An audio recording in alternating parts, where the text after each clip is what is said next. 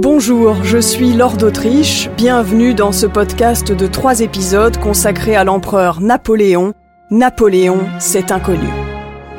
Épisode 2, un guerrier raffiné.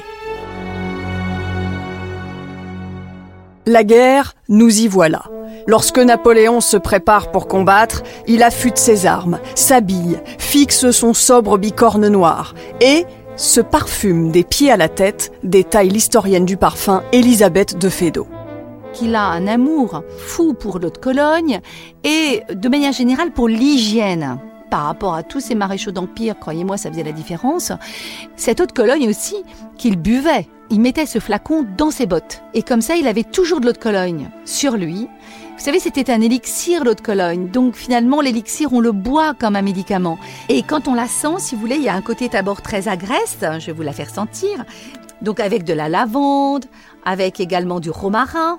Et puis ensuite, on a tout ce côté très frais, donc bergamote, limette, cédra, euh, qui va donner vraiment une tonicité.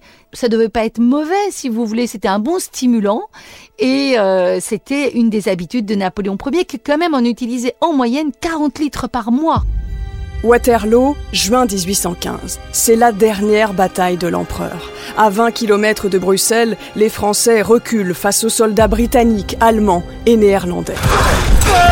La garde recule La garde recule Fantassin, je te fais tu J'ai peur Je préfère encore me brûler la cervelle que de rester au pouvoir de l'ennemi Alors, le malheur est que, quand on cherche le plus la mort, on ne peut la trouver. Les hommes tombent morts à mes côtés, devant, derrière, de toutes parts. Mais pas une balle pour moi Retirez-vous, vous voyez bien que la mort ne veut pas de vous. À mon commandement Ouvrez le feu Feu Feu Rechargez les Mon ami, éloignons-nous. C'est fini. Il est vaincu. Sa garde rapprochée l'entoure. Il disparaît presque au milieu de ses hommes. Napoléon est-il vraiment petit? Non. Il mesure 1m69 lorsque la taille moyenne à l'époque est d'un mètre 65. La légende d'un homme complexé par sa petite taille a été propagée par des caricaturistes anglais au moment où l'Angleterre était en guerre contre la France.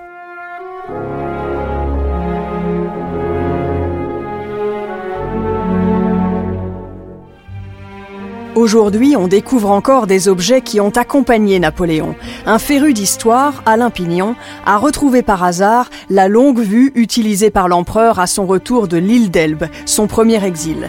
L'objet en cuivre, de manufacture anglaise, dormait dans les réserves du musée de Carcassonne. Je me suis dit, euh, c'est incroyable, un objet historique qui a servi à Napoléon. Euh, plus personne n'en parlait, puisqu'en fait, ce qui s'était passé, c'est que pendant la guerre, une partie des archives du musée des Beaux-Arts avait euh, brûlé. Donc, on n'avait plus l'histoire de la longue vue. Quand j'ai retrouvé ça, j'étais vraiment enchanté parce que je me trouvais un peu euh, d'avoir trouvé un trésor euh, perdu euh, sur des étagères euh, qui étaient quand même euh, qui étaient conservées, hein, qui étaient en bon état sur une étagère, mais on avait perdu l'histoire en fait. Elle a servi euh, lors du retour de, de l'île d'Elbe euh, sur le briquelin constant de Napoléon. Il avait une petite flottille avec lui, il suivait la- l'avancée de sa flottille. Il surveillait un peu aussi parce que il- vous savez que le, le retour de l'île d'Elbe s'était fait un peu euh, discrètement, donc il surveillait s'il n'était pas suivi ou pas. Et je suis très heureux de voir cette longue vue aujourd'hui exposée. Il y a plein de gens qui viennent la voir d'ailleurs, hein, parce que ça a un côté un peu euh, ben voilà, l'évasion, une longue vue, c'est un peu aussi, on voit beaucoup plus loin, ça sert à ça, ça sert à voir plus loin.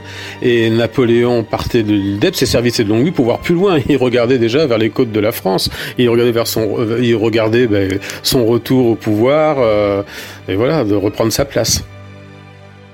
Dans le ventre de sa mère, Napoléon entendait déjà le bruit des combats. En mai 1769, sa mère, enceinte, suit à cheval son mari. Il fait partie de la résistance corse qui refuse d'être annexée à la France.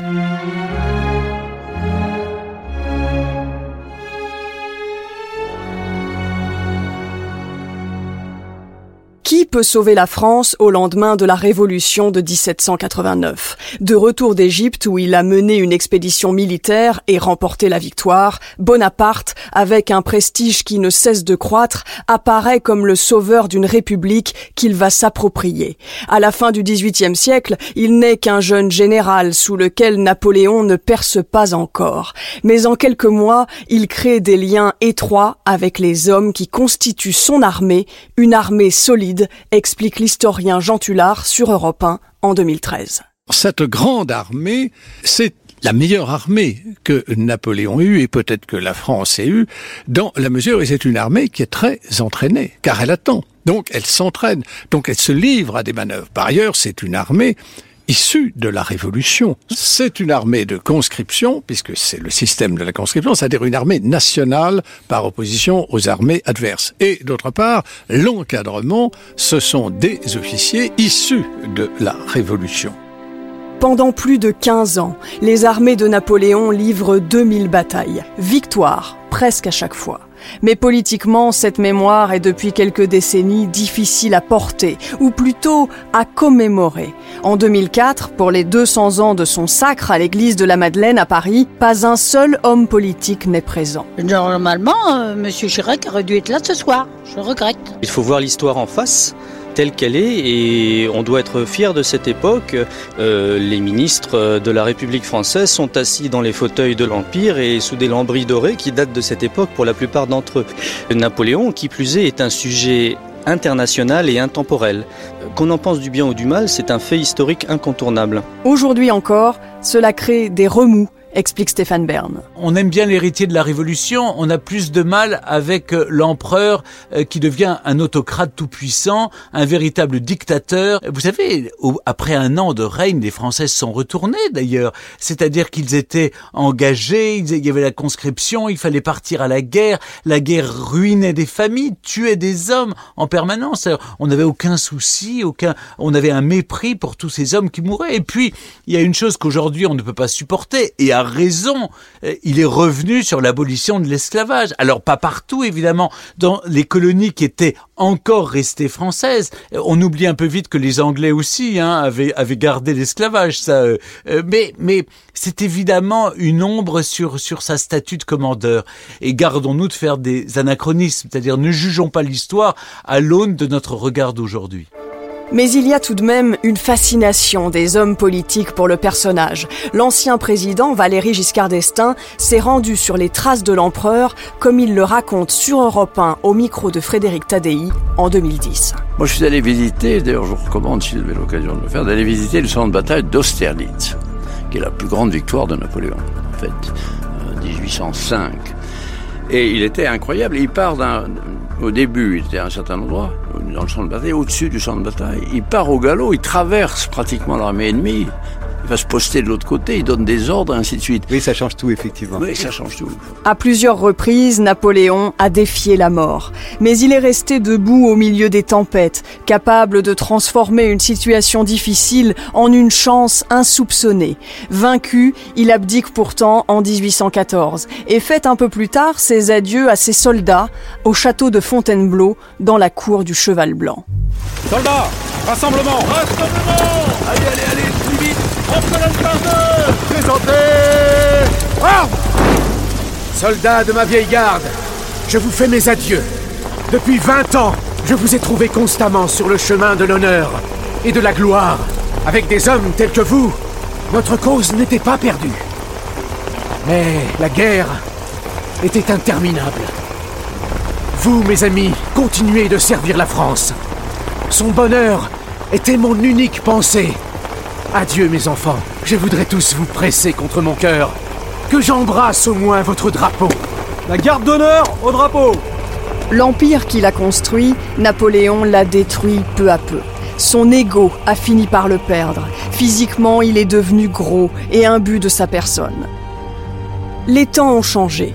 On ne meurt plus pour un empire et l'honneur a quitté la pointe des épées. D'irréductibles passionnés continuent, eux, de commémorer l'empereur et ses batailles, comme à Waterloo en Belgique en 2015. En costume d'époque, ils ont reconstitué la bataille de Waterloo. On vient le rendre hommage en fait euh, 200 ans plus tard. À chaque endroit où on se trouve euh, à l'instant ici, il y, a, il y a quasi un homme qui mourrait toutes les secondes, euh, que ce soit d'un côté ou de l'autre. L'empire de Napoléon, pour moi, c'est l'état où je désirais vivre. quoi. C'est le monde qui est à moi complètement. Pour moi, c'est la dernière époque chevaleresque. Il va aller se battre et il va se faire tuer par l'ennemi aujourd'hui. mais bon, il revient toujours, c'est un problème. hein. Il y a des femmes qui râlent quand leur mari rentre pas à la maison, mais moi je rouspète parce qu'il rentre toujours. Napoléon a mis l'Europe à ses pieds. Mais un pouvoir démesuré peut conduire à une impasse. Son ambition dévorante a entraîné sa chute. Il abdique deux fois. Un premier exil le mène sur l'île d'Elbe, puis sur l'île de Sainte-Hélène. C'est la volonté des Anglais. Banni, il passe les six dernières années de sa vie là, au milieu de l'Atlantique. Le 5 mai 1821, Napoléon prononce ses derniers mots à 17h49, agonisant. La France, mon fils, la tête, l'armée.